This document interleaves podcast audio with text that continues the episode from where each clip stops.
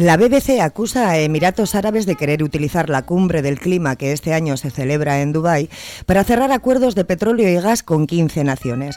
No hace falta recordar que se supone que estamos apostando por el cambio a las renovables. Por su parte, Emiratos Árabes Unidos no niega haber utilizado las reuniones de la cumbre del clima que este año se celebra en Dubái para mantener conversaciones de negocios y además afirma que las reuniones privadas pues son eso, privadas, con lo que no tienen por qué comentar lo que se ha tratado en los supuestos encuentros, que a verlos haylos, pero que no tenemos por qué preocuparnos porque su trabajo se ha centrado en una acción climática significativa. Pues nada, tranquilidad para todo el mundo el que el hielo de la Antártida siga derritiéndose. En el mes de septiembre se han derretido 1,5 millones de kilómetros cuadrados más que en septiembre del 2022, gracias a alguna que otra acción climática de esas tan significativas.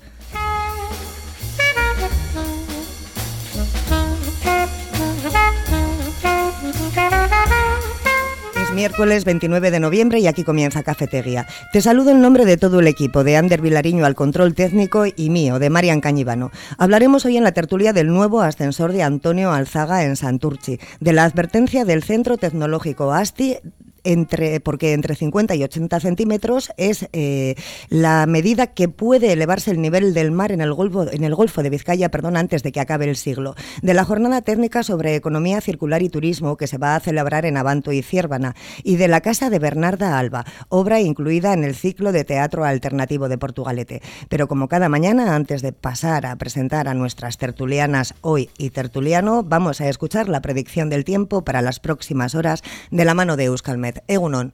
Egunon, hoy la jornada va a venir marcada por el viento de componente sur. A primeras horas todavía no tendrá mucha fuerza, pero a lo largo de la jornada irá ganando intensidad, con rachas eh, algo más fuertes, más intensas durante la segunda mitad del día.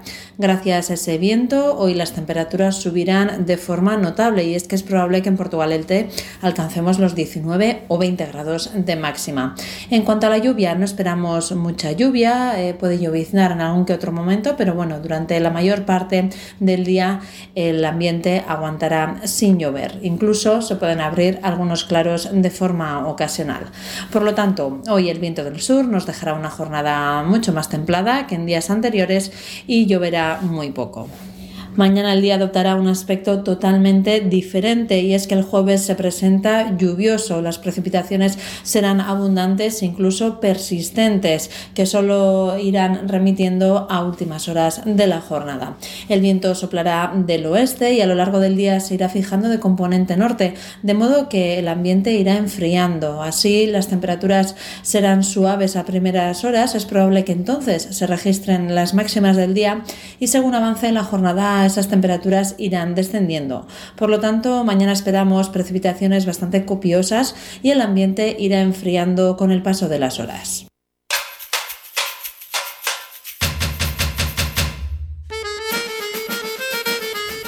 Ya estamos aquí, Ana Cantisano, Elena Echarte y Abel Castañares, según a los tres.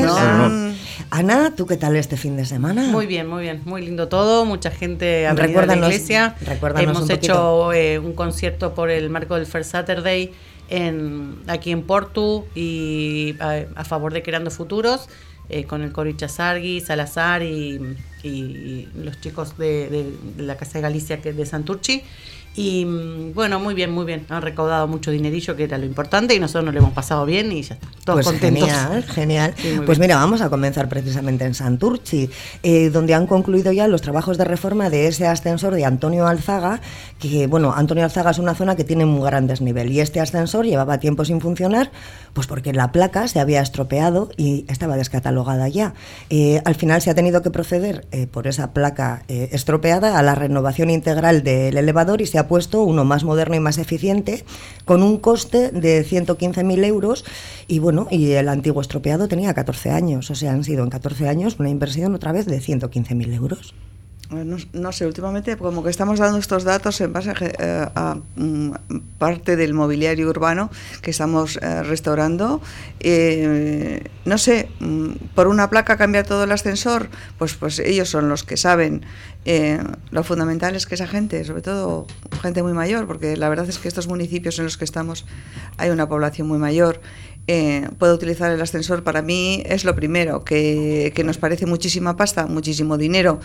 Pues mm, esperemos que este dinero que esté invertido en este momento no sean 14 años, podamos disfrutarlo durante 25, porque no o 50. Los, 50 los presupuestos municipales, ¿no? Los veo yo como para soltar estas grandes cantidades de dinero que evidentemente siempre tendrán que recortar por otro lado o, o otras subvenciones. Me parece muchísimo dinero pero un ascensor necesario. Ahí te estoy en esa contradicción. sí. sí, yo, bueno, me parece normal. Si hay que gastarlo, pues se gasta y si es necesario, pues se pone. Si alguna vez hemos comentado aquí que algunas veces a la hora de, de presupuestar algo, gastar el dinero, no es lo mismo hacerlo con tu dinero, de tu bolsillo, que miras un poquito más los costes de los materiales, la durabilidad que, cuando es de otros, ¿no? En este caso, pues es que desconozco si, si realmente ha sido un botín de negligencia, pues por haber cogido algo que luego igual a la larga pues sabes o no sabes, pero bueno, al desconocer no, no se puede saber, pero sí hay zonas en las que es inevitable. Cuando leí la noticia también me llamó la atención eh, otros ascensores, mm. hay uno en concreto ahí al final de Avenida Repélega, donde digo yo, no, no es más barato hacer una pequeña eh, no sé, una pequeña S, una pequeña rampita de estas sin escaleras donde se pueda subir y bajar y no dependamos tanto de las tecnologías, que al fin y al cabo pues haces 20 o 30 metros por una rampita con poca pronunciación y, puede acceder todo el mundo y no tienes que estar siempre dependiendo de una escalera mecánica o de un ascensor que, que vemos que por desgracia están cada dos por tres estropeados. Que al final tienes un servicio que me parece necesario pero carísimo también y, bueno, que creo que no es el caso de Alsaga porque hay el desnivel es bastante grande y la verdad es que es, necesario, ¿no? Pero, pero bueno, me alegro por, por toda esa gente porque uno cuando llega a cierta edad es cuando te das cuenta realmente de, de si puedes andar por un sitio o no puedes andar por ese sitio, porque ya una escalera te cuesta subir. Yo recuerdo a mi madre que tenía casi 90 años y me decía, es que me cuesta subirme arriba a la banqueta de pie. Y digo, ah, digo, yo tengo 50 y también me cuesta, pero es que sí, sí, sí. Sí, yo creo, justo eh, pensaba lo mismo que Abel, ¿no? que siempre tenemos problemas con los ascensores, con las rampas mm. y algunos lugares sí que podría haber una solución para no depender tanto de eso que al final eh, parece que el 90% de las veces están estropeados. Eh, mejor que hayan solucionado este tema, que inviertan lo que tengan que invertir y no que se lo gasten a lo mejor en otra cosa que es menos importante. Pero sí que algunos lugares habría que tener ¿no? un plan B, porque al final si se estropea tampoco, tampoco lo podemos usar y no es una solución para los vecinos. Este es el caso de un ascensor que, bueno, que depende de presupuestos municipales, pero ¿os imagináis que le pase lo mismo a una comunidad de vecinos? Que tú cojas, a, arregles la fachada, contrates a una empresa, compres un ascensor, 115.000 euros, porque supongo que, bueno, igual vale un poquito menos el del portal, pero bueno, la cantidad también va a ser significativa y que a la de 14 años se te estropee y que por lo que sea esta placa esté descatalogada y tengas que cambiar el ascensor. Menudo presupuesto, ¿no? Para una familia. Pues sí, yo creo que te, te, hunde un poquito, porque hay mucha gente que ya es mayor, que ya ha salido de, de todo en la vida y están viviendo casi casi al día y para ellos es un, es una incomodidad terrible, igual que lo, bueno, lo acabas de comentar, que los ascensores en los portales eh, donde nunca ha habido, que de repente tienes ochenta y tantos años o noventa y dices, no, es que hay que poner veinte mil o treinta mil euros cada mm. uno, pero si, si, no los tengo. Pero cada 14 años. Sí, sí, no los tengo. Es, muy poco tiempo. no hay manera de recuperarse. En una economía precaria de pensión o de lo que sea, no, no te recuperas. Eh, pues esperemos que el ayuntamiento se pueda recuperar. Hombre, el, ayuntamiento tiene presupuesto suficiente como para no notarlo, no notarlo, pero que la cuestión es... Sí, esperemos que dure más de 14 años. Sí, bueno, ya ni siquiera es eh, que se estropee una pieza y porque ya tiene marcado el tiempo de estropearse, sino que han dejado de hacerlas. Es que eso tampoco es muy lógico para un ascensor, son presupuestos bastante importantes, ¿no? Pero pasa con todo, y no sé si ah, dicen que la, la, guerra de Ucrania, eh, el sistema en el que estamos metidos, el problema ahora del transporte de las mercancías por el mundo, eh, está pasando con muchas cosas, eh, que está pasando con cremas. Eh, por ejemplo, mi hijo tiene una crema que se le dio la doctora para la piel porque tiene un, es atópico una crema que le iba de maravilla, se la daba de vez en cuando y bueno, maravillosamente bien, estupendo, bien. Eh, resulta que hace como siete meses vas con tu crema, me das por favor a la farmacia y me dices que esta ya no se hace. Perdona, te la rastreo por si hubiera en almacenes. Pero sí es súper efectiva. Si es tal, no sé qué, te peleas, no, ven dentro de un mes a ver qué pasa. Otra vez con la cremita. Lo mismo, ¿no? Es una crema que funciona muy bien y se ha dejado de hacer. El otro día ya vamos desesperadas al médico, le receta los componentes por separado. Volvemos a la farmacia y le comentamos a la farmacéutica, eh, que fue una tía avispada, porque dijimos, fíjate, esta crema que ya no se hace, nos han recetado los componentes por separado. Pues es que estoy acordándome del ascensor, ¿eh? con el tema de los componentes, no me desvío. Y me dice de repente, ay, si vuelve a ver en los almacenes esa crema, la antigua, por la que preguntaba, mi hijo pegaba botes en la farmacia. O sea, porque se ahorró una pasta y un tratamiento que primero se tiene que dar una cosa, se tiene que dar otra. No sé, hay cosas como que si valen, que si funcionan, como una placa en un ascensor, como una crema que funciona, habría que tener más cuidado de que eso pudiera alargarse en la vida. O, coges tres repuestos. Sí, o eso, es. Stock, tener un eso es. Uno, se piensa inteligentemente para esto. Tener un stock para que si pasa algo, ¿no? Tener que pero eso si te descuidas, hay empresas en las que hay algún avispado de mantenimiento que dice, de este igual podríamos coger otro más. Y le dicen, no, no, no, no, no, no. el ah, presupuesto. O sea que hay, luego hay de todo también. Gente con, con cabecita que recomienda y que no les hacen ni, ni, puñetero caso. También pasa eso. Sí, sí, sí. Pues yo creo que debemos de mirar más eh, por el planeta, más por lo que consumimos, más por lo que compramos y que no se estropeen tan pronto las cosas, porque es que nos estamos cargando la Tierra. Según eh, entramos en el segundo de nuestros temas, según los datos recogidos en la memoria publicada por el Centro Tecnológico especializado en investigación marina y alimentaria, ASTI, el nivel del mar podría ascender entre 50 y 80 centímetros para final de siglo en el Golfo de Vizcaya y su temperatura incrementarse en 3,5 grados. Se alerta también de olas extremas con un aumento de media de 16 centímetros por década y un 12% más de superficie en riesgo de inundaciones para el año 2050, ya no para final de siglo, ¿eh? para el 2050. Eh, y un desplazamiento del hábitat del bonito hacia el norte. Bueno, pues el bonito se va hacia el norte, pero tiene sitio para irse, pero es que nosotros no vamos a tener más sitio para irnos. Pues sí, yo lo cuando, mismo, cuando ¿eh? leí la, noticia dije, bueno, pues de maravilla, porque a mí para el 2050 no voy a estar y mira el que esté, que se fastidie. Y suena un poquín, suena así un poquín duro, pero es que en la teoría decimos una cosa, pero es que en la, práctica funcionamos así. Sí. En la práctica funcionamos así. Es cualquiera que me haya oído, mira, qué jeta. Digo, bueno, pues es que, dime, no podemos hacer dime lo que haces tú. Y al final es, es un motivo, a mí, a mí me parece muy, muy preocupante. Y yo hubo un, montón de años que decía, no saldrá un partido verde que no me ofrece otra cosa más que cuidar el planeta, porque ese partido yo lo iba a votar todos los años. Porque al final, ¿de qué nos vale cantidad de cosas si al final no vamos a tener planeta? O sea, es la típica frase de siempre, que parece que es una frase fácil, ¿no? Pero al final o sea, ¿de qué nos vale tanta tecnología, tantas, tantos adelantos si nos vamos, a, nos vamos a cargar el planeta y nos lo estamos cargando? el tema del deshielo no es el deshielo, el tema del atún no es el atún.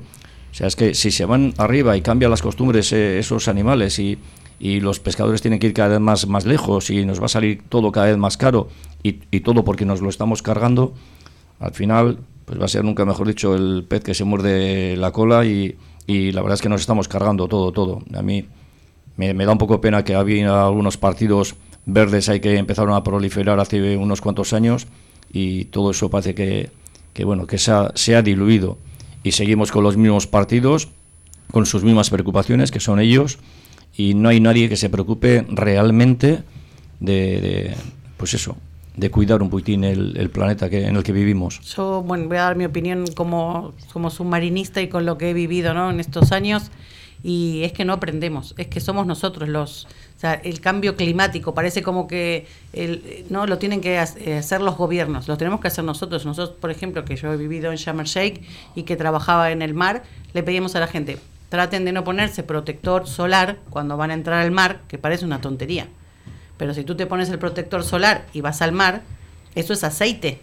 Y eso está en los peces, la cara de María. Es que nunca me, nunca me lo había planteado. Claro, es que al final no es una acción del de mm. gobierno, no. o sea, si yo me pongo un protector, que ya cuando te lo pones la mano no te puedes tocar nada, porque si te tocas un ojo, Estoy no puedes ver. mal. O sea, siempre hago mal. Todo el mundo hace mal. Yo también hoy, hoy por hoy, que con la blanca que soy, imagínate, si no me pongo protector, termino en urgencias. Pero claro, es la acción mínima. ¿No? Sí. bueno, es que mi hijo quiere ver cómo come los peces y le tiro pan. Eh, que no hay una panadería en el mar, será porque no comen pan, ¿no? Entonces, al final, la acción es, el, es diaria y es lo, lo podemos hacer nosotros. Sí, lógicamente que si viene un transatlántico tirando eh, petróleo por todo el mar, se va a cargar el planeta. Pero es que nosotros también podemos hacer. Y, yo le decía a la gente, por favor, o sea, se, se dan una duchita antes de entrar. Y vos veías, y, cuando la gente se, pruébenlo ustedes, cuando se meten al mar, ven mm, como una, una manchita de aceite, a su alrededor. Es que en la playa de Mosquiz es raro ver. Ya, pero ahí no, se, ve una mancha. pero al final, yo entiendo que el, el, gobierno ¿no? y las organizaciones mundiales tienen que. Pero nosotros, en nosotros también está el día a día y es complicado, porque aparte a todos nos gusta tener eh, un viaje en crucero, pero eso, ¿sabes lo que siempre discutimos aquí? ¿Está bien que mm. vengan los cruceros? Sí, porque la economía, esto, lo otro, pero eso, o sea, el mar, el ruido que hace debajo del agua, eh, todo, hasta nosotros los submarinistas tenemos que tener mucho cuidado, ¿no? De no eh, cargarnos los corales, no molestar a los peces, pero bueno, al final es nuestra vida también, ¿no? Que queremos seguir haciéndola. Me has, matado con lo de la crema y el mar, Ana. Yo me temo, lo siento, ¿eh? ¿eh? yo creo en las grandes catástrofes. Es la única manera que tenemos de aprender. O sea, nos pueden cantar canciones eh, de sirena y nos pueden decir lo que les dé la gana. Vamos destinados a la catástrofe. Tengo un amigo que dice, ay, el fin del mundo. Bueno, pues eh, si seguimos así, estamos acelerándolo eh, ya no solo porque no tenemos conciencia individual, sino porque la colectiva tampoco existe. Y luego existe el dinero, la pasta, el pillarlo caliente, el ala saca.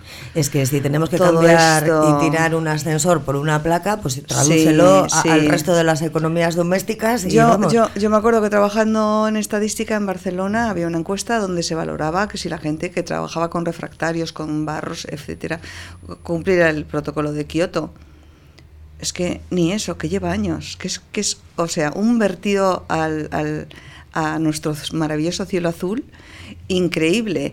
Ese, ese protocolo que está tan establecido y muy penalizado no se cumplía y era una cuestión de modernizar ciertas estructuras.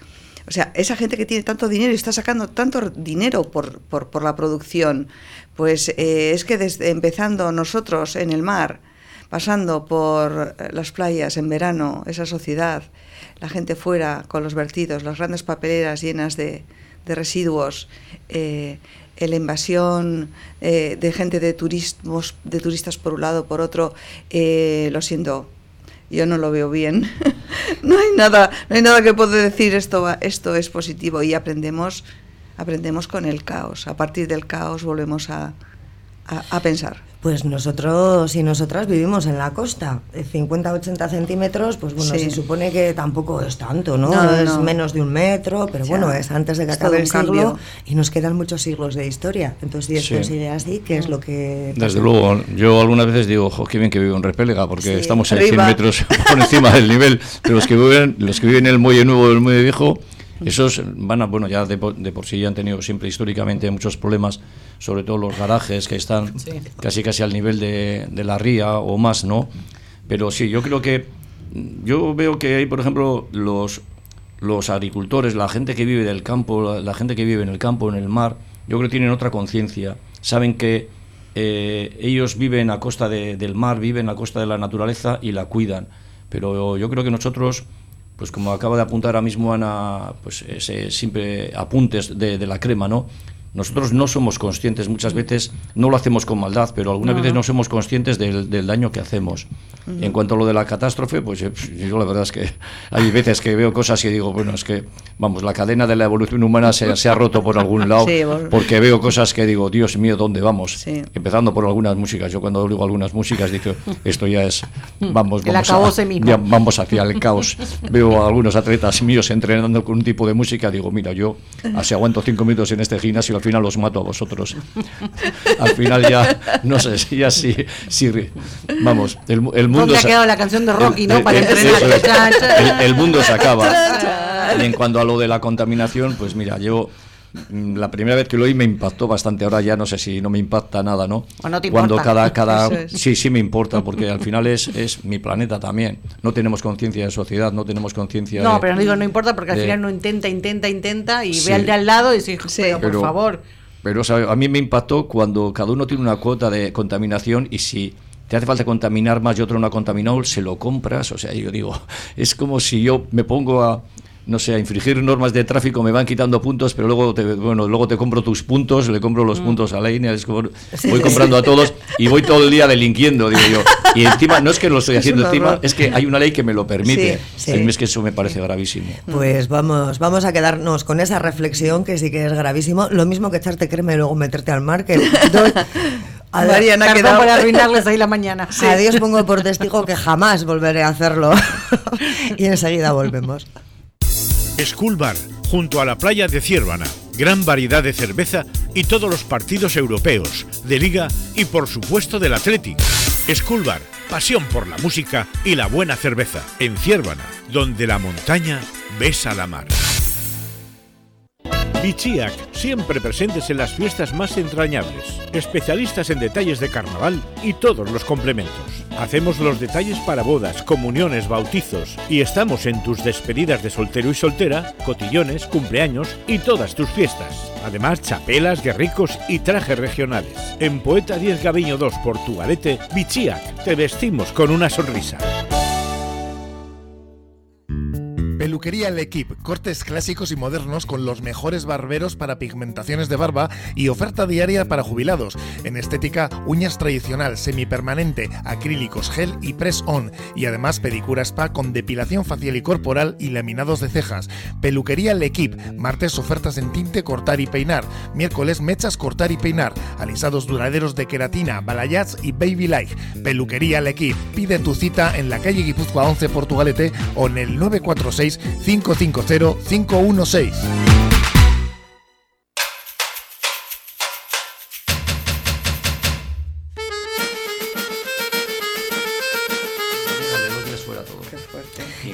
estábamos comentando, ya estamos en antena, estábamos comentando las alergias de la piel que a veces simplemente con cambiar de lugar se pasan.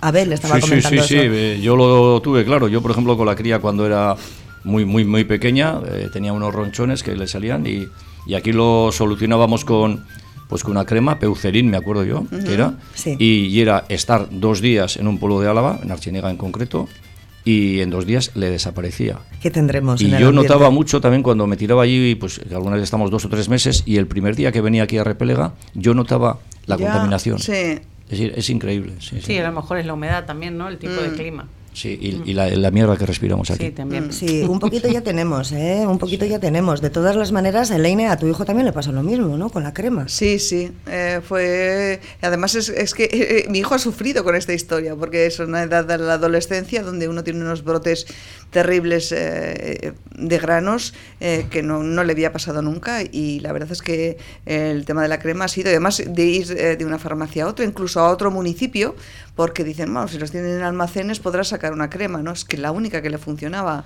Y al final, bueno, ha sido como... Ya no, no, pasa solo con las placas de los ascensores, no, pasa vemos con, cosas que van desapareciendo, que funcionan y van desapareciendo. Bueno, pues mira, eh, vamos a pasar al tercero de nuestros temas que también está un poquito relacionado, ¿eh? porque el próximo viernes la Ecoechea MH Aldea de Abanto y Ciervana va a acoger la celebración de la jornada técnica sobre economía circular y turismo. Se trata de reflexionar sobre esas posibilidades que existen para el sector eh, turístico vasco y la economía circular con la que se pretende pues poner en valor la restauración, el ecodiseño, la transformación del residuo en recurso y en contraposición pues tenemos a la economía lineal que es en la que las placas se dejan de fabricar y las cremas que funcionan también, eh, que solo es consumo y luego ya veremos qué hacemos con los residuos que generamos. Mm. A ver, eh, muy duro esto. Muy duro, muy duro. Yo no me voy a echar crema para entrar a la playa. ¿eh? Muy duro esto. Y esto viene al caso de, me parece todo bien estas reflexiones, estas señores, señores y señoras que se van a poder hablar en la ecochea. que ya solo ir a Lecochea es pura contradicción. Yo he estado trabajando de guía un mes en el Museo de, de Gallarta allí, que tenemos enfrente de Lecochea, que es todo luxury y confort, y el museo está ahí agonizando con su poco, su poco presupuesto. Los visitantes les cuesta mucho ir porque no hay un autobús que que sea muy fluido para hacer las visitas y el, el Museo Minero es una auténtica joya que no nos lo podemos perder porque es nuestra memoria. Mucha gente no sabe lo que ha pasado en esa zona eh, porque hay muchas historias de pobreza que no le interesan a nadie. Y frente a ese museo tenemos la ecochea. Pues bien, a ver estos señores que se van a reunir, que muy bien, que hablen, que hablen, pero que hagan que hagan, por favor. No, luego tenemos que hacer nosotros. ellos hablan solo. Ellos, ellos teorizan, lanza la teoría al espacio, ¿no? A ver si nos contestan los marcianos, ¿no? Como esa, ese mantra que se lanza hacia afuera para que nos respondan, que se haga. Y esto viene a caso porque yo ahora mismo estoy metida en un proyecto, en un proyecto eh, con la librería Guantes, 15 días, eh, el día 15 de diciembre, eh, me he metido en un proyecto de elaborar cinco esculturas para poner en el escaparate con los libros. Eh, que tienen que ver con todo esto. Estaba pensando ayer en que el tema nuestro de que hoy nos ocupa de economía circular, yo parece que estoy haciendo escultura circular. me he propuesto, a partir solamente de materiales reciclables, elaborar cinco piezas de escultura de un tamaño medio en el cual cojo uno de estos seres míticos nuestros que adoramos, yo adoro los arcángeles y a los ángeles caídos. Y después de empaparme de mares, de toallitas y de residuos tóxicos y de esas playas, eh, básicamente en nuestro pobre tercer mundo llamado así, donde los paisajes son amontonamientos de, de nuestros vertidos, eh, nuestras ropas, nuestros baldes, nuestras cucharas, nuestros todo, todo lo que nosotros tiramos y que crean esos paisajes. He cogido y he pensado en coger estos seres que tenemos nosotros en la cabeza mitológicos, que a pesar de que caen aquí, a, este tierra, a esta tierra nuestra eh, tan hermosa, no se contaminan porque siguen heridos, medio sangrando, pero las alas son igualmente hermosas, blancas y brillantes. Pues he cogido a estos arcángeles, a estos ángeles caídos, y los he metido en una alcantarilla y lo que saco, la escultura final, es la contaminación que nosotros hemos depositado, que tiene que ver también con lo mental, nuestro sistema de pensamiento, y es lo que sale de ahí. ¿Y cuándo dices que se puede empezar a ver, El 15 de diciembre estoy metiendo horas como una loca porque ha sido un reto con Isa Guantes de decir, pues que sea el estas esculturas ya, luego a vosotras aquí en Petit Comité os enseñaré fotos. Sí, sí, sí. Eh, y la verdad es que está siendo mm, un trabajo muy bonito porque además eh, estoy haciendo... Eh, eh, dentro de donde yo me manejo, pues gente que se compromete, ¿no? Porque yo me voy a tomar el café al, al vértice y hay una chica que me dice, tengo unos cartones limpios que te van a interesar. Y entonces digo, sí, sí, hago pasta de papel, tengo todo lleno de, de, cuencos, baldes y de todo lleno de diferentes materiales que voy, voy sacando mi propia pasta de pastel, de papel, perdón. Tengo una amiga que cierra comercio que hacía sombrero y me dice, tengo unas plumas para darte y todo eso que se iba a tirar yo me lo voy llevando. Entonces tengo ahí que tengo mi pequeño taller de escultura en mi casa. Economía circular. Ahí. Totalmente. Exactamente. Totalmente. Y bueno, ayer cuando leía la noticia me la preparaba. A ver, yo la voy a hacer. Esperemos que todos podamos hacer una economía circular. Ana, me he perdido. Te has perdido. Te has quedado en Los Ángeles Caídos, a que sí, las has visto en la alcantarilla. estoy, estoy visualizando la, la escaparate de la librería y de la noticia no me he perdido. Ya, te has quedado totalmente fuera. Me, he ido, me he ido. Bueno, yo con el tema de la economía circular y lineal, tengo muy claro lo que es, ¿no? Pero nosotros intentamos, yo creo que mucha gente a nivel personal intentamos, pues eso, eh, aplicar un poquitín más el tema de la economía circular pero luego en, el día a día, aunque hay mucha gente que lo intenta, pues con bolsas reutilizables, eh, sin llevar bolsas, eh, llevando su bolsita dentro de su, de su carterita.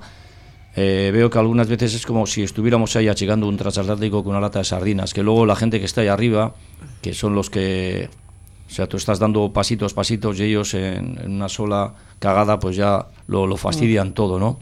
Tú estás ahí con tu bolsita, estás ahí, la fruta la coges toda en una bolsa en vez de cada una cosa en una bolsita aparte y, y la verdad es que tengo esa impresión, ¿no? que hay mucha gente que realmente se esfuerza, no comprar más que lo necesario, reutilizar las cosas, pero luego por otro lado ves noticias de, empresas que, que, contaminan a tutiplén, que algunos pagan unas cantidades irrisorias por lo que han hecho, y a mí me queda esa impresión, ¿no? que, que algunas veces exiges a los demás o te autoexiges cosas que luego dices, jo, pues estoy aquí con una lata de sardinas para, para achicar este transatlántico, ¿no? Esa impresión me da. Ayer, por ejemplo, tuvimos al concejal de Medio Ambiente, Iker Villalba, eh, con el tema de los residuos, eh, de los residuos orgánicos. Mm. Economía circular, tú tiras la comida a, bueno, a una bolsa especial para recoger residuos orgánicos, luego haces eh, compost y ese compost, compost vuelve otra vez, por ejemplo, a abonar las campas de repelega.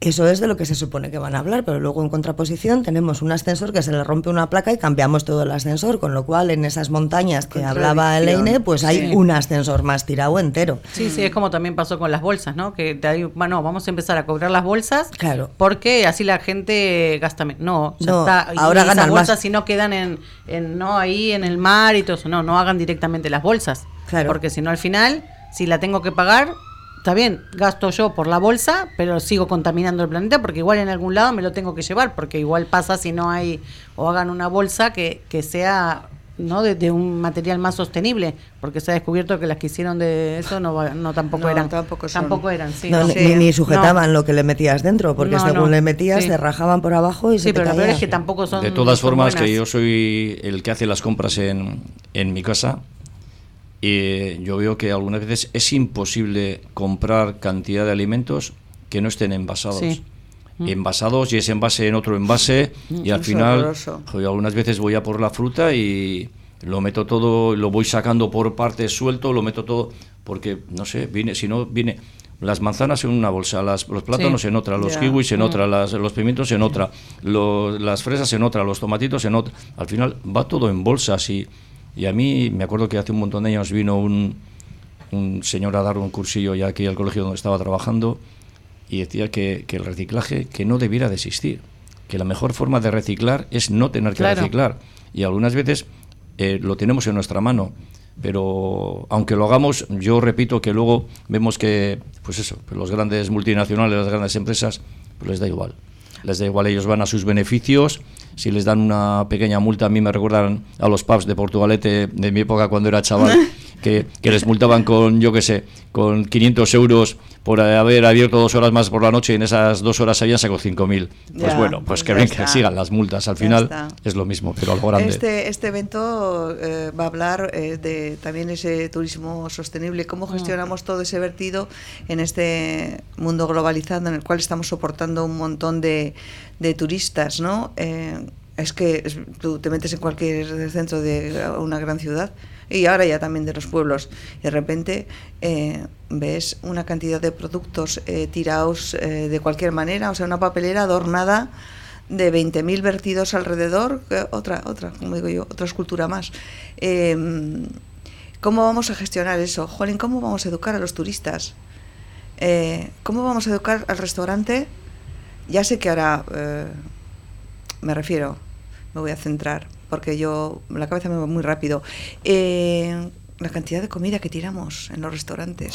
Mira, nos adelantó también eh, el concejal de Medio Ambiente que en Portugalete se va a poner en marcha una iniciativa, re, ay, no me acuerdo ahora exactamente, Revending, creo que se llama. En los colegios se está poniendo, en el colegio de mi crío, se, todo lo que, sobra del hantoki se pone como unos, bueno, si quieres otro día lo hablamos más tranquilo, unos envases, esos envases se llevan a un lugar y la gente lo puede Van a instalar máquinas, Están haciendo una movida con lo de la comida muy... Expendedoras gratuitas. ¿eh? Sí, sí, sí, Yo sé por mi hijo, indica que la pandemia, mi hijo músico, en Barcelona, ellos tienen varias apps eh, donde están eh, globalizados todos los restaurantes de Barcelona, los que quieren colaborar con el proyecto, evidentemente.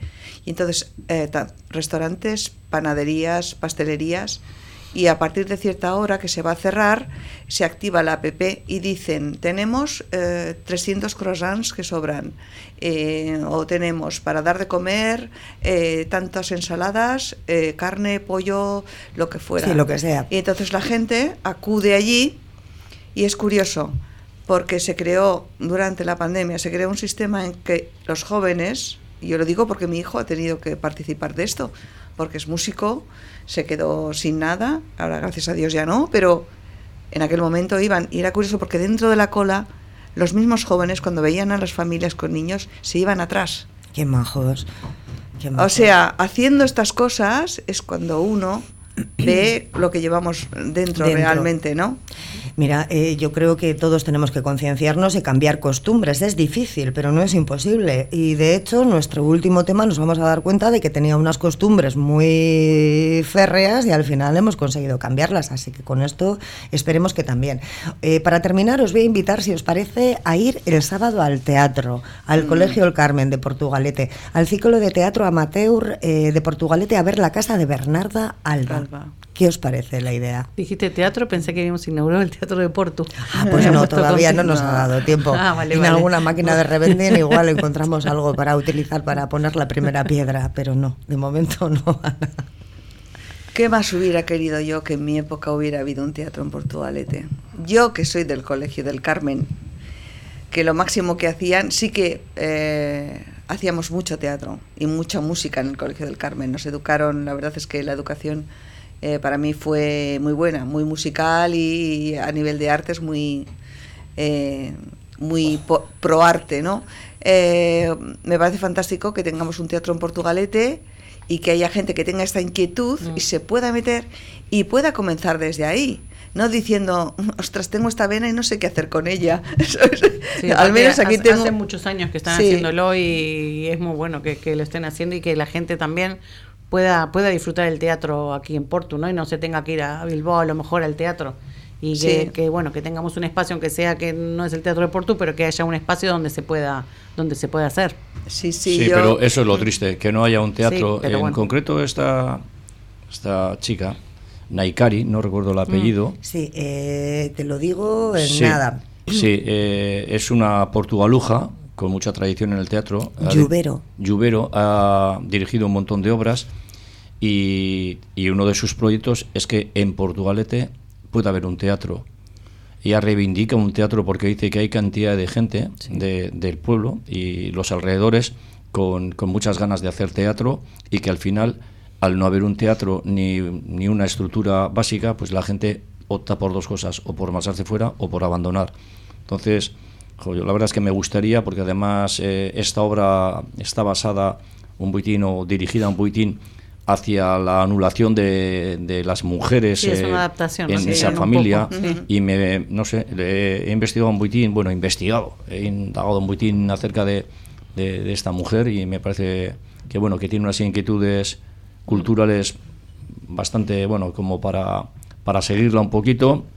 Y ya te digo, y entre otras cosas, pues en su proyecto no, no, no está solamente el hacer obras de teatro, sino el reivindicar centros, en, en, este caso concreto en Portugalete, donde por fin tengamos un teatro y por fin la gente que hace teatro no se tenga que marchar a, a Bilbao o a Madrid y lo puedo hacer aquí en Portugal. la gente que quiere ver teatro también, porque, al final quieres ver teatro y tienes que estar yéndote a otro lado para, para si Y a mí me consta que hay colegios aquí en Portugalete, por lo menos conozco dos o tres, en los que tienen su escuela de teatro, en los que hacen sus obras periódicas durante el curso, una o dos, y y que al, mm. no sé, parece que cuando no estamos en ese mundo parece que no existe, pero es que existe. existe. Hay muchos muchos mundos que existen y no sé, es como digo yo, parece que no existe el SEA 600 cuando ves uno y dices, coño, pero si bueno, salgo a la calle y no hago más que ver 600 y hay mucha gente que aparte del fútbol hace ping pong hace atletismo, hace voleibol, hace natación, hace, hace ajedrez, hace teatro. ajedrez es otra de las cosas que ha tenido muchísima tradición en Portugalete. Es que pintura, estamos hablando de cosas. Aquí no existen. Yo tuve que marchar. Yo acabé la carrera y para hacer teatro eh, yo, a ver, nosotros teníamos aquí nuestro propio grupo de teatro, Mecánica Teatral, y nosotros somos Premio Nacional de, la, de las Artes, o sea, nuestro grupo, pero nos dimos cuenta que aquí eh, esto se moría. Eh, y después de recibir el premio, recibimos una pequeña subvención de gobierno vasco, nada más acabar la carrera de Bellas Artes, y yo me marché a Barcelona. Y primero, según estudiaba teatro en Barcelona, el Instituto del Teatro, eh, tuve que aprender catalán. Claro. O sea, fue la gran dificultad porque yo a Madrid no me gustaba el tipo de teatro que se hacía, era menos experimental. Y yo marché a Barcelona. Y allí yo estuve durmiendo en casa de una amiga que también era de aquí. que también quería ser actriz y, y había tenido toda, toda mi generación del arte y del teatro y del cine, todo el mundo se ha marchado fuera, no vive nadie aquí. Creo que hemos retornado, yo lo llamo los retornados, hemos retornado tres, nada más. Todo el mundo ya se ha adaptado y ya eh, expulsados por el no arte aquí. El que quería dedicarse a eso, por lo tanto, el hecho de que haya un teatro y que permitan, den la opción a la gente que tiene talento ¿sabes? Y a, poder expresarse ahí, que empiezan a contemplarse las artes como parte de este sistema. Me hace gracia cuando hablan cómo valoras la cultura del país cuando ves eh, cómo, qué tiempo y qué espacio y qué, qué dinero se dedica a las artes.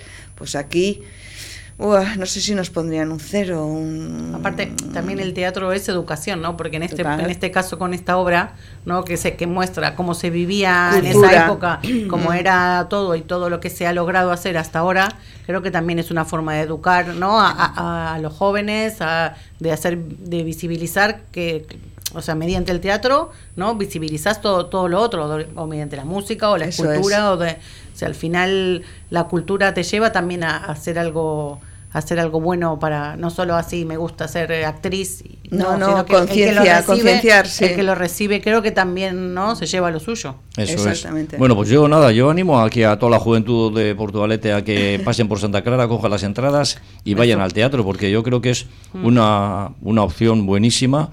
Yo por ejemplo algunas veces muy puntualmente me suelo acercar a pabellón 6 y ahí uno es consciente de, la cantidad de, artistas que tenemos, no dentro solo del mundo del teatro, sino todo lo que hay alrededor. O sea, yo ahora mismo me acuerdo de Ander Vilariño, de cantidad mm. de, técnicos que están muchas veces para montar todas esas obras.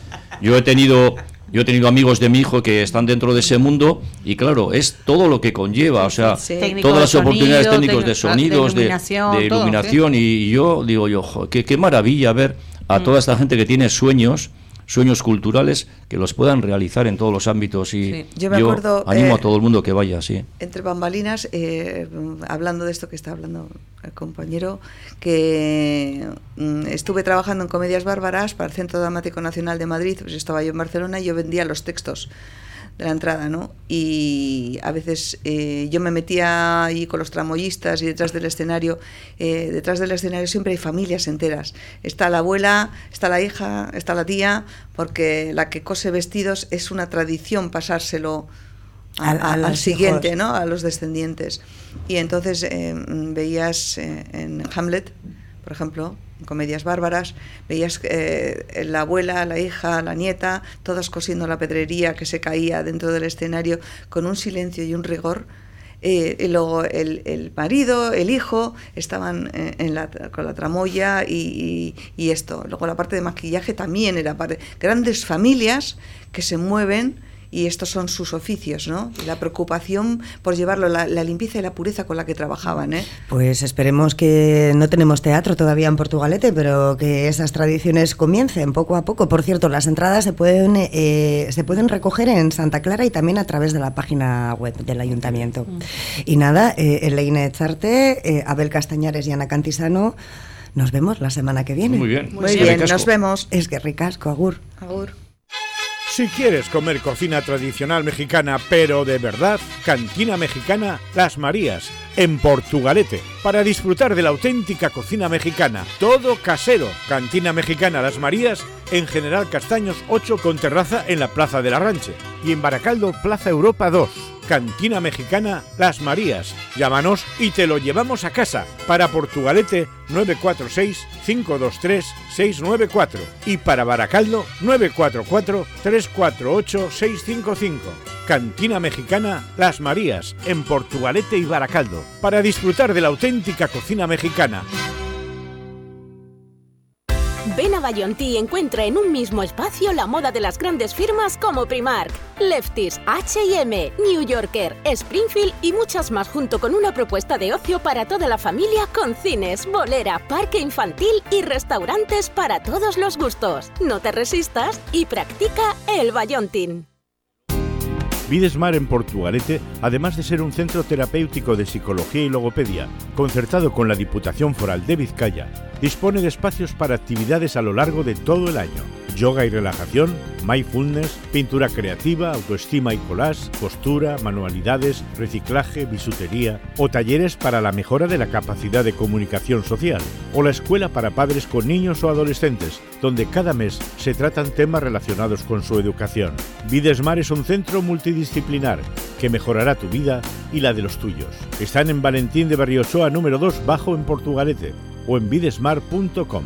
Videsmar, terapia global.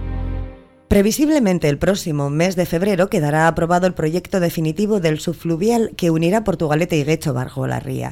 Más de 3 kilómetros de longitud, con 35 metros de profundidad y una inversión de 450 millones de euros. Eh, pero sin embargo, desde el Carrequín Podemos, pues se considera que el Ayuntamiento de Guecho no ha presentado alegaciones para defender los intereses de los vecinos. Tenemos hoy con nosotros a Xavier Benito, portavoz del Carrequín Podemos en Guecho, y a Natalia Rey, concejala también de Podemos en Portugalete, para que nos cuenten cuál es su punto de vista sobre este, sobre este proyecto. Eh, comenzamos por ti, Xavier. Desde el Carrequín eh, mm, Podemos, eh, Guicho, se supone que, le echéis en cara al ayuntamiento, al ayuntamiento no haber hecho ninguna de esas 75 alegaciones que han presentado los vecinos. El ayuntamiento, por su parte, no ha presentado ninguna. 76, disculpa. ¿Por qué creéis que puede ser?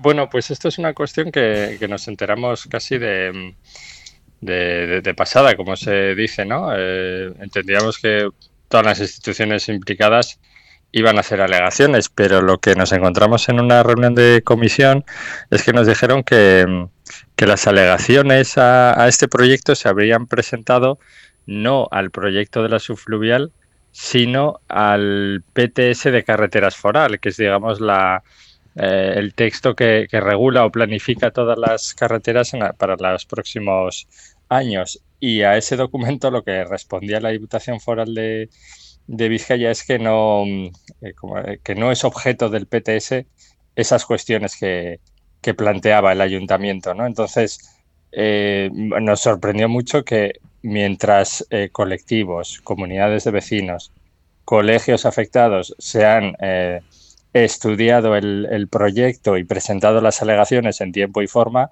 el ayuntamiento, que debería ser uno de los eh, principales eh, alegadores para salvaguardar el interés de, la ciudadanía, en este caso de, su municipio de, de Guecho, no lo hizo ni en el momento ni en el lugar adecuado. Por lo tanto, esas alegaciones no sé hasta qué punto se habrán tenido en cuenta. En teoría no. Eh, en principio, Natalia, desde, desde Podemos, el Carrequín Podemos Portugalete, ¿qué es lo que se piensa sobre este proyecto? Bueno, nosotras evidentemente eh, creemos que este eh, macroproyecto es simplemente una forma de impulsar el transporte privado, que es el coche, eh, sí que es verdad que la afectación en Portugalete no es eh, tanta como puede ocurrir en Guecho. Evidentemente aquí, em, donde se va a realizar, eh, acometer la obra, bueno, pues no tenemos colegios, no tenemos casas al lado, pero desde luego sí que nos preocupa el tema ambiental y paisajístico. Primero, cómo nos va a afectar la obra. Segundo, porque por donde va a ser la entrada y salida del túnel, bueno, pues es una zona postindustrial que abarca también terrenos de Portu, todo el eje de corredor de Bayonti, y no solo eso, sino también de Sestao. Creemos que es una zona ya degradada y que no han pensado en un plan posterior para reconstruir o cómo revitalizar esa zona una vez puesta la estructura. Y no solo eso, sino que además van a crear como un escalestri, o sea, como unas plataformas también sobre el río Galindo y un escalestri que no le vemos eh, ningún sentido. Entonces, por una parte nos preocupa eso, el tema ambiental y paisajístico, y bueno, por otra creemos que desde la Diputación Foral se están impulsando medidas como Vizcaibisi, que hace poco, ahora mismo ha empezado en Portu y en otros municipios, y sí que es verdad que parece que, que está teniendo eh, buena acogida entre los vecinos y vecinas, y estamos fomentando un transporte transporte sostenible y eléctrico y por otra, pues bueno, creamos, que se crea un macroproyecto de 600 millones de euros para impulsar el transporte eh, privado. De hecho, sí que es verdad que se han sacado de la manga eh, que van a hacer una lanzadera también, bueno, salió hace poco en medios de comunicación y el diputado general en su momento, Rementería, lo comentó, una lanzadera. Eh, para conectar entre Areta y Sestao, bueno, querían elegir esas estaciones, pero bueno, eh, esta semana misma ha salido una noticia en la que todavía no se sabe si esa lanzadera eh, se va a poder hacer o no. Eh, Xavier, han sido 76 alegaciones exactamente de 35 particulares, entidades y administraciones, y supuestamente se van a incorporar al texto definitivo total o parcialmente el 75% de esas 76 alegaciones. Desde tu grupo municipal, ¿por qué no habéis presentado una alegación? Bueno, lo que mm, no hemos presentado alegaciones como grupo municipal, mm. eh, digamos, porque los grupos municipales no tienen la, o no, todos los grupos municipales tenemos la capacidad de trabajar técnicamente un, documento y poder hacer alegaciones al, al, uso. Pero sí hemos visto y nos han compartido eso, pues lo que te decía, ¿no? Los, eh, como los colectivos o las comunidades de, de vecinos o, los, eh, a los colegios públicos de afectados en la entrada de, de, Romo, como han presentado alegaciones en la misma línea de lo que, de lo que vosotros desde pensáis. nuestro espacio político siempre hemos ido eh, proponiendo, tanto en las instituciones eh, municipales como sobre todo en, en, las juntas generales. ¿no? Es más, disculpa, disculpa, sí, sí. No, disculpa, continúa, No, no, no, pero bueno, que como bien decía Natalia al principio, nuestra, eh, nuestra apuesta o nuestra postura es, es, un, es una negativa a este, a este proyecto por, por, por la, la, gran inversión, eh, desmesurada inversión que, que supone para, para qué, para, bueno, pues como se dice la, la información y, y, los estudios, para ahorrar seis minutos, es decir, nos sale a, en torno a 100 millones de euros por minuto ahorrado en, en coche, ¿no? Y, y bueno, y, todo ello pues no hay que olvidarlo en un contexto de, cambio climático, eh, una infraestructura que lo que permite es facilitar el uso del coche privado y por tanto va a aumentar el uso del coche privado, pues creemos que no, que no tiene sentido. ¿no? Nos preguntamos si no hay otras prioridades en, en, toda Vizcaya eh, más urgentes que, ahorrar seis minutos a, a los conductores. Eh, por supuesto que, las hay, ¿no? Por ir más por la línea 4 o la línea 5 de metro, pues ahí están siempre esperando y de repente, pumba, en medio justo delante de ellas se cuela esta infraestructura para el coche privado. No, no lo compartimos. Eh, Natalia, en la, en la nota de prensa del de, Carrequín Podemos se habla de 600 millones, más de 600 millones de presupuesto. Sin embargo, en todas las noticias se recoge una cantidad de 450 euros, de los que 200 de esos van a estar avalados por el Banco Central, estoy diciendo bien, Central Europeo. Banco eh, Europeo de Inversiones. Eh, perdón, Europeo de Inversiones. Sí, sí, disculpa, disculpa. Eh, ¿Están mal eh, sumadas las cantidades o, a vosotros os sobran 200 millones? No, a ver, eh, yo creo que el tema está en que en un principio salió esta noticia y se barajó esos 600 millones de euros sumando el túnel más la lanzadera. Eh, evidentemente tenían un problema y es que para pedir la financiación al Banco Europeo de Inversiones necesitaban meter transporte limpio. Entonces, lo que se sacaron de la manga, desde nuestra opinión, es vamos a hacer una lanzadera que no coincide en todo el tramo con el túnel, ¿eh? son unos 300 metros. Vamos a hacer una lanzadera para conectar metro y ahorrar supuestamente, eh, bueno, pues el intercambio que se hace en San Ignacio a vecinos y vecinas. Y entonces ahí podemos pedir el dinero y nos pueden subvencionar. subvencionar. Entonces, esos 300 millones vienen de un paquete contando ambas propuestas. ¿Qué pasa? Que no se sabe si, de hecho, ya te digo, hay una noticia esta semana que está pendiente eh, de hacer un informe, creo que lo lleva a Sener, para ver si es viable o no de la lanzadera, con lo cual también probablemente igual se encuentran con un problema. Es decir, dijeron, vale, nosotros queremos fomentar el coche privado, pero para pedir ese dinero eh, al banco de inversiones tenemos que hacer un transporte limpio, porque previsiblemente el túnel en principio solo va a ser para transporte privado, o sea, para coches, pero se sacan lo otro de la manga. De esa forma sí que pueden pedir el dinero. Entonces, el total de esos dos proyectos serían 600 millones, que cuidado, porque claro, esto siempre es empezar y luego sabemos y todas sabemos que siempre luego se requiere más dinero, porque siempre hay problemas, con lo cual será más dinero, igual llega hasta los millones, no sabemos, pero bueno, previsiblemente. Entonces, esos 200 millones de más, porque en las noticias salían 450, son relacionadas con la lanzadera y para poder pedir ese dinero. Ok, Xavier, eh, desde tu grupo municipal ya habéis instado, ya habéis pedido eh, eh, poner medidores para analizar la calidad del aire en el entorno mm. de las obras. ¿Tanto miedo hay a que algo se escape, algo no se esté haciendo bien o no se haga bien? Claro, es que esta, esta intervención en, en la zona de, bueno, en la zona de la avanzada, Guecho, uh Leyoa, se da en un entorno eh, muy urbanizado ya, es decir, hay, hay muchas viviendas allí y sobre todo, que es lo que más nos preocupa, a la entrada de Romo hay una hay una concentración, digamos, de, de centros escolares, ¿no? A un lado en Guecho están eh, la escuela infantil, primaria y secundaria, lo que se conoce como las escuelas de Romo, y al otro lado está el Instituto Artazar Romo, es decir, a pocos metros de, de, toda esta intervención que se va a hacer tan grande, hay un entorno escolar en donde digamos que tenemos que tomar las precauciones, todas las precauciones que, que podamos. Por eso nuestra propuesta es que se instalen medidores de, aire y ruido eh, urgentemente desde ya para poder, eh, en primer lugar,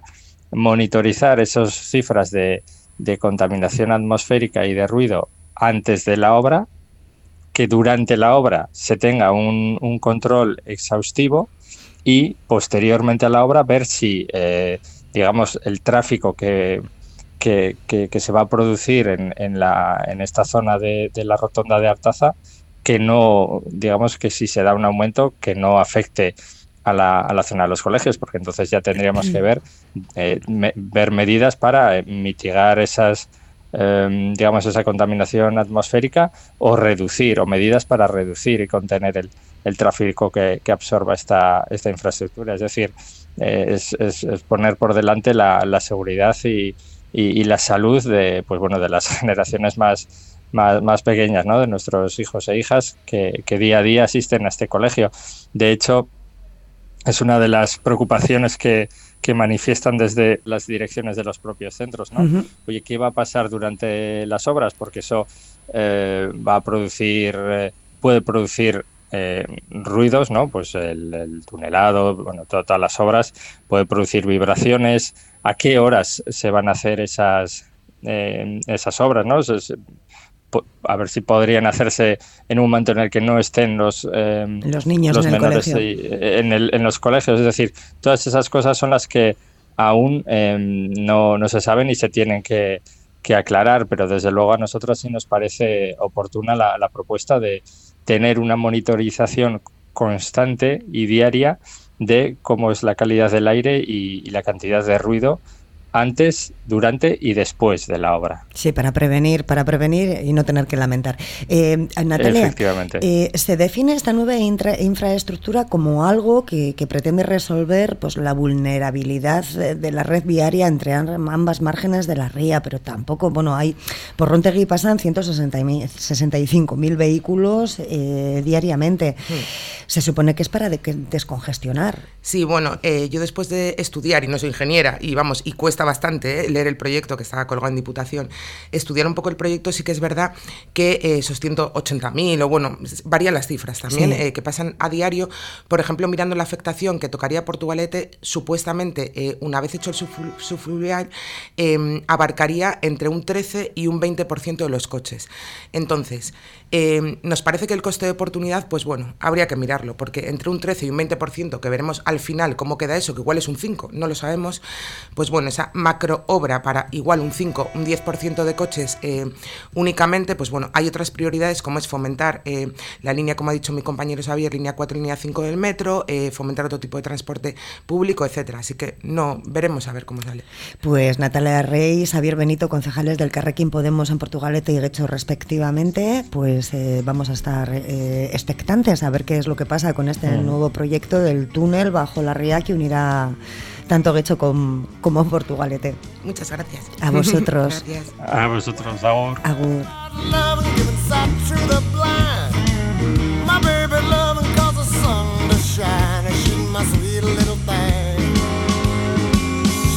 Economía circular un concepto con el que lo mismo nos da aprovechar hasta la última pieza de un ascensor estropeado que elaborar esculturas como el Eine de ángeles caídos para adornar el escaparate de la librería Guantes de Portugalete estas Navidades. Y teatro, más teatro también en Portugalete, más representaciones como la de Naikari Lluvero con la casa de Bernarda Alba este sábado en el Colegio del Carmen. Estas han sido dos de las conclusiones a las que han llegado hoy nuestras tertulianas en Cafetería. Y desde los grupos municipales de el Carrequín Podemos en Guecho y en Portugalete, Xavier y Natalia terminaban hablándonos también de la necesidad de estar muy atentos al desarrollo físico del proyecto de ese túnel que va a unir a 35 metros de profundidad ambas márgenes de la ría. Nosotros, sin tiempo para más, te deseamos que pases un muy buen día. Mañana volvemos aquí en Cafetería. Agur.